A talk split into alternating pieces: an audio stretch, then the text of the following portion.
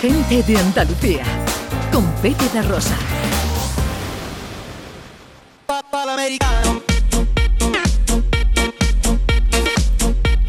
Bueno, en el tramo final de esta hora recuperamos el cine y hablamos un poquito de la actualidad y los estrenos, pero llega John Julius que nos cuenta cosas.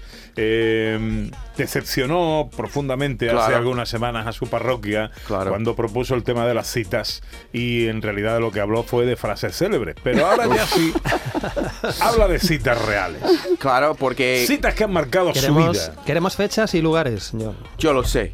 Y lo que pasa es que la semana pasada Sandro tuvo el detalle de recordarme de nuevo de aquella decepción que había producido en vosotros, pues te- no tenía más remedio que redimirme. ¿Vale? Entonces, tres citas, no cinco, pero tres citas románticas que me han marcado la vida. Venga, ¿Vale? vamos, Solo una deseos. es una cita hecha con antelación. Las otras dos surgieron de la nada, quizás por eso me han marcado más. Vale. Primero, un día, cuando tenía 10 años y estaba en el quinto del colegio, se pasó por toda la clase una hoja de, una hoja de papel, una hoja de cuaderno, con los nombres de todas las niñas por un lado del papel y con los nombres de todos los niños por el otro lado del papel. Y mientras la hoja se pasaba de un niño a otro en la clase, clandestinamente, claro, sin que el profesor se dé cuenta, teníamos que evaluar a nuestros compañeros o compañeras por su atractivo físico, con un número entre el 1 y el 10. ¿Vale? Seguro que algunos alumnos lo pasó fatal, pero eso no me, me acuerdo muy bien. Yo estaba en aquel momento muy metido en mío, queriendo ver la vista al- a una vez terminada para saber con quién yo tenía posibilidades románticas. Pues resultó que a una que me había puesto un número muy alto, yo también le había puesto un número muy alto. se Música de llamaba, se llamaba Allison, ¿vale?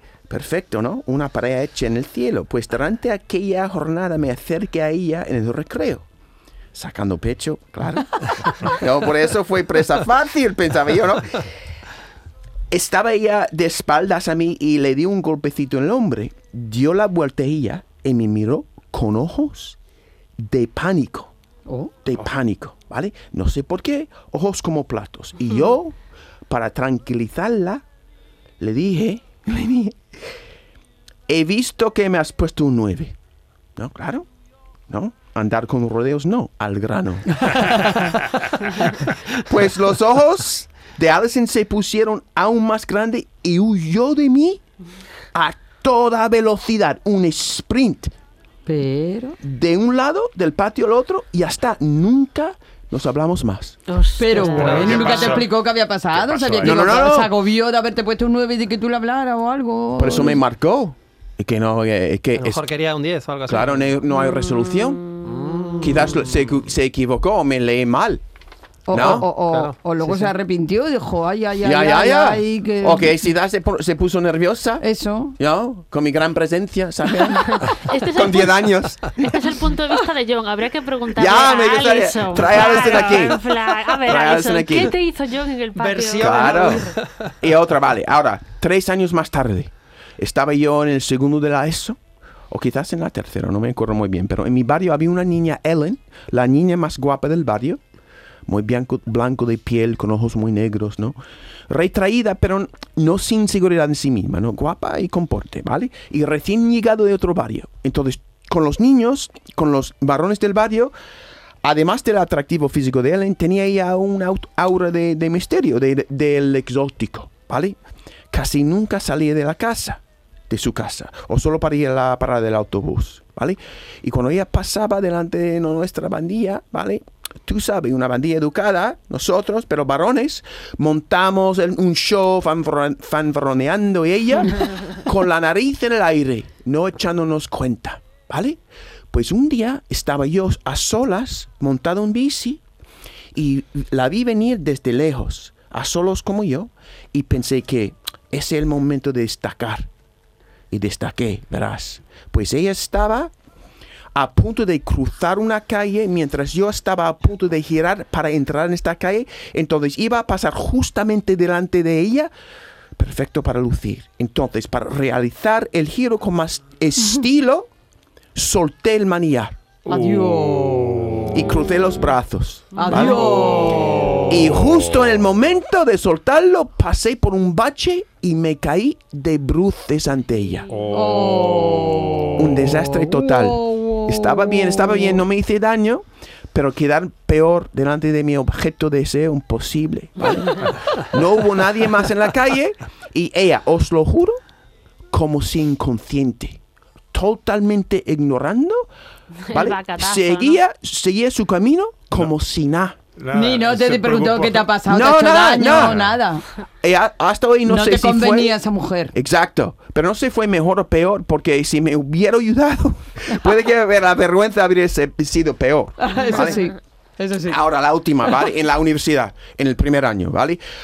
Un fin de semana fui con un grupo de amigos a otra universidad donde yo iba a tener una cita ciegas, supuestamente con una niña muy guapa. Fui con mucha ilusión porque confiaba en la palabra de mi amigo, que ella era muy guapa. Tengo que decir que en aquellos años era muy tímido con las mujeres, sobre todo con las mujeres guapas que no conocía, ¿vale?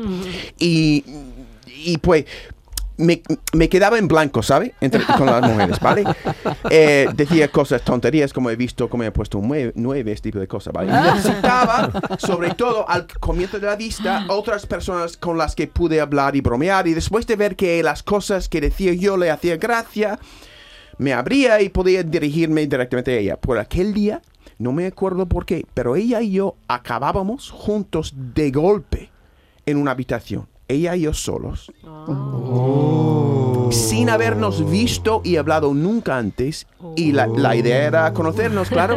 Y era, ¿Te era estás poniendo colorado, John Julio? guapísima, guapísima, ¿vale? Y yo no era, cap- yo no era capaz de romper el hielo. Adiós. Ella tampoco. Qué horror. Os lo juro. Ella y yo nos sentamos solos en aquella habitación durante los 10 minutos más largos de mi vida en silencio total. ¿No hablabais? Hasta que ella se puso de pie como de asco y se fue, Como de asco. de- dejándome completamente solo. Pero qué alivio más grande. Joder, John, vaya la cita, ¿eh? Ya, Sí. ya, ya. La primera cita fue una no cita, la segunda cita un jardazo y la tercera cita una pifia. Exacto. Madre mía. a Y me han marcado. Demasiado Entonces, bien estás. Ya, ya, ya. Sin trauma. Por lo- Otro- trauma muy dentro. Por lo menos sabemos que a John le salió bien una cita, que es con la mujer con la que está casado. Correcto. Exactamente. Por lo menos uno por, Por menos cuatro. una por lo menos. no es mal porcentaje, no es mal porcentaje. En Canal Sur Radio, gente de Andalucía con Pepe da Rosa.